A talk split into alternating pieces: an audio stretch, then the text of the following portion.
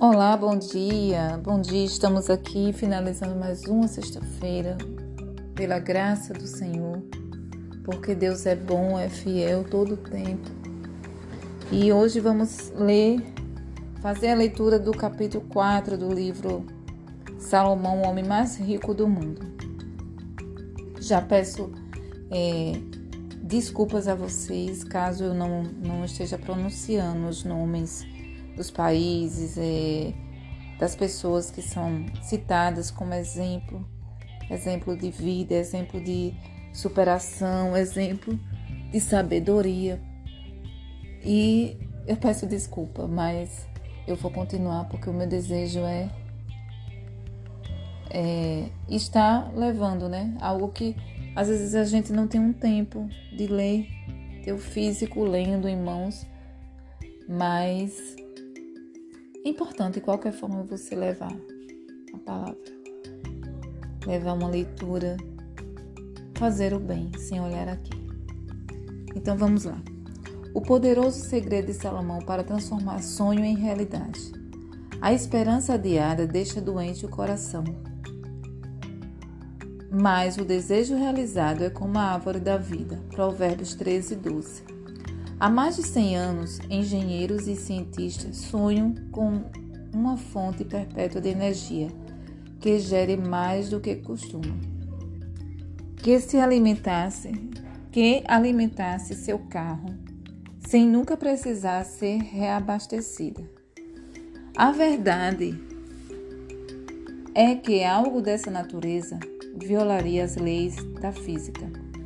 Porém, existe uma fonte de combustível mental e emocional para, para podermos, podermos realizar sonhos.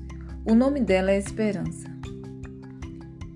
Hoje em dia, costumamos utilizar a palavra esperança como sinônimo de desejo, mas, para Salomão, a esperança é algo muito mais tangível e poderoso.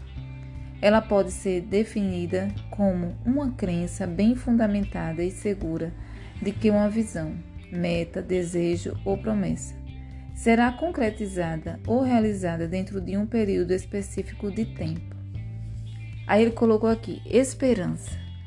Em uma crença bem fundamentada e segurada de que uma visão de que uma visão, meta, desejo ou promessa será concretizada ou realizada dentro de um período específico de tempo. Vou examinar essa definição.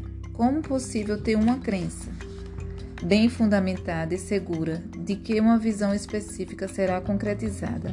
Se não se, se não se tem uma visão específica, se suas visões ou desejos são indefinidos ou vagos, você não poderá adquirir ou sustentar uma esperança genuína de que eles serão realizados. É por isso que o processo de mapeamento da visão é tão importante. Ele se torna a base ou alicerce para conquistar o que chamo de esperança verdadeira.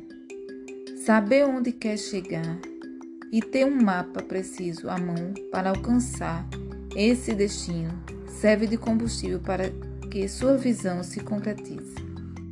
À medida que você dá passo em direção a um objetivo,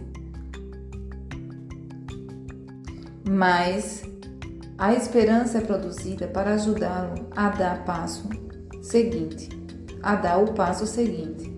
Em outras palavras, a esperança verdadeira se torna o combustível que mantém seguindo em frente a caminho da realização total de sua vida. A cada passo o impulsiona de forma mais poderosa e veloz. Para essa concretização, de certa forma, e cada passo o impulsiona de forma mais poderosa e veloz para a concretização. De certa forma, a esperança é o único combustível perpétuo da humanidade.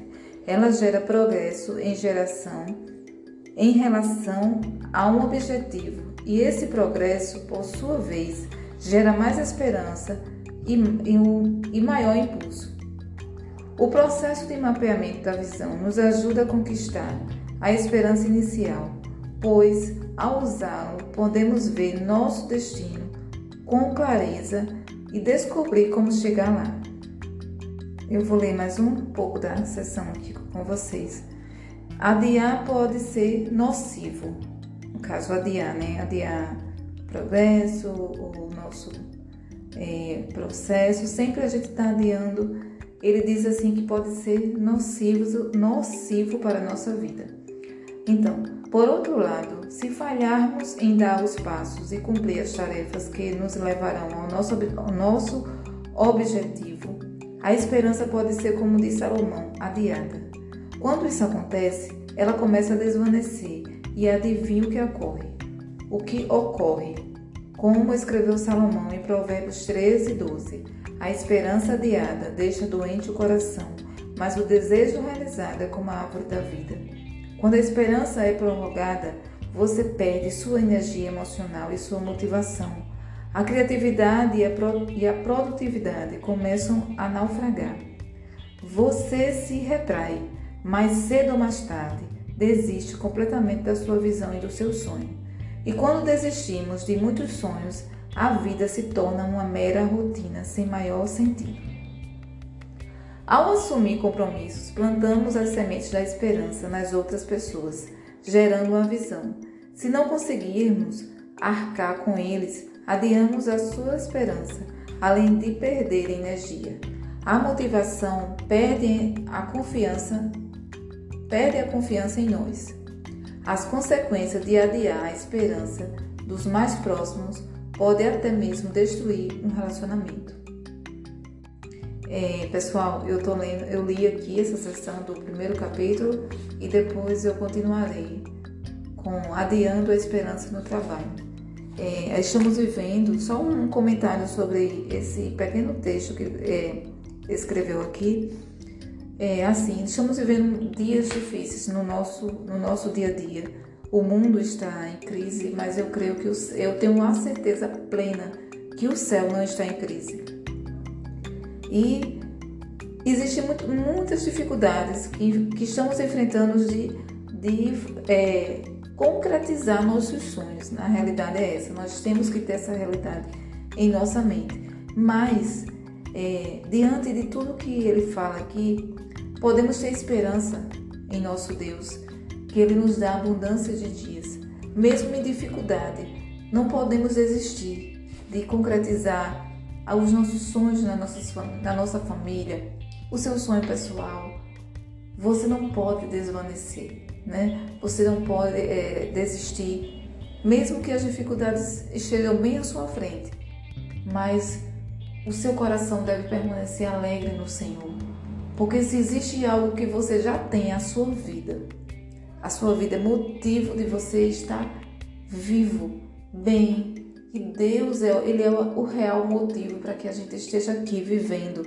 Porque se ele não permitir, a gente não vive. E se estamos vivos é porque Ele está permitindo.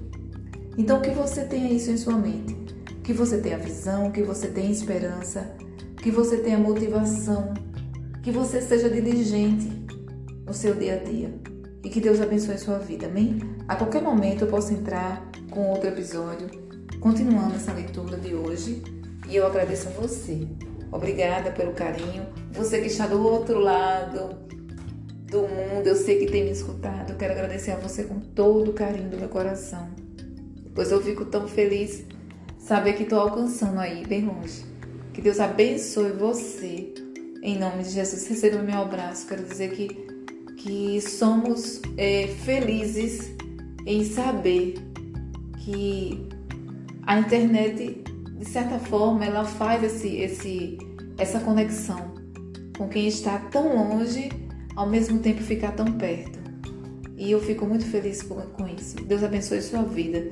E uma observação, que possamos usar a internet, que ela tem, de certa forma, tem deixado muita gente assim, angustiado, triste, com tantas coisas ruins que são compartilhadas, mas que possamos usar ela de forma inteligente. Esse é o momento de usar a internet de forma inteligente, de o levar a palavra, levar o amor de Jesus a todos. Amém? E estamos juntos, sempre estarei aqui, pelo reino, juntos pelo reino de Deus. Deus abençoe.